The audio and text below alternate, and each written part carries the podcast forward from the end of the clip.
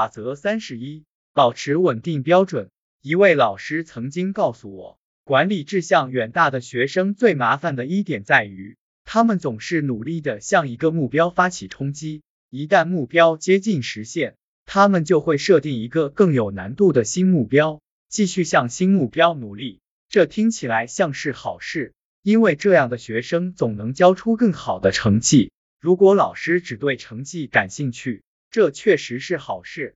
然而，优秀的教师会关注学生的身心健康，而这种做法的问题在于，学生永远不会产生我足够优秀的感觉，因为他们永远无法真正实现目标。理论上说，他们距离实现目标总差那么一点儿。我想所有人都能发现，前面提到的这种做法，会近乎悖论的在学生不断取得成绩的同时，减损他们的自尊。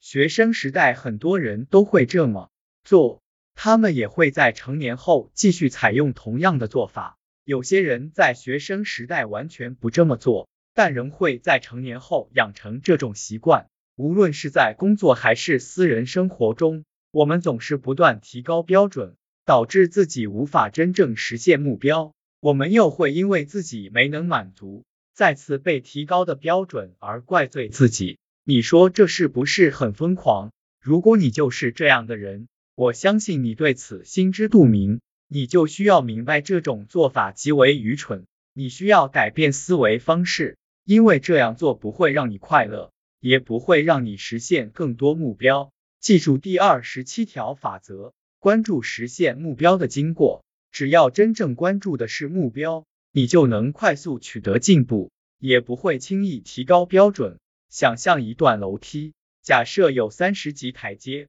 那可以是一段直通顶部的角度很陡的楼梯，但实际上并不是。这段楼梯先有十级台阶，然后有一段缓台，接着又有十级台阶和一段缓台，所以每上十级台阶，你都能短暂的休息一下。请把这个画面深深的刻在脑海里。接下来这件事很重要，不要改变标准。你从一开始就确定了标准，这个标准要保持不变。到达第一段缓台时，你要祝贺自己干得漂亮，你已经实现了目标。你可以向下回望走过的台阶，看看自己走了多远，在那一刻享受成功的感觉。你理应为自己高兴，既然已经证明自己能够成功实现目标。这时设定一个全新的标准怎么样？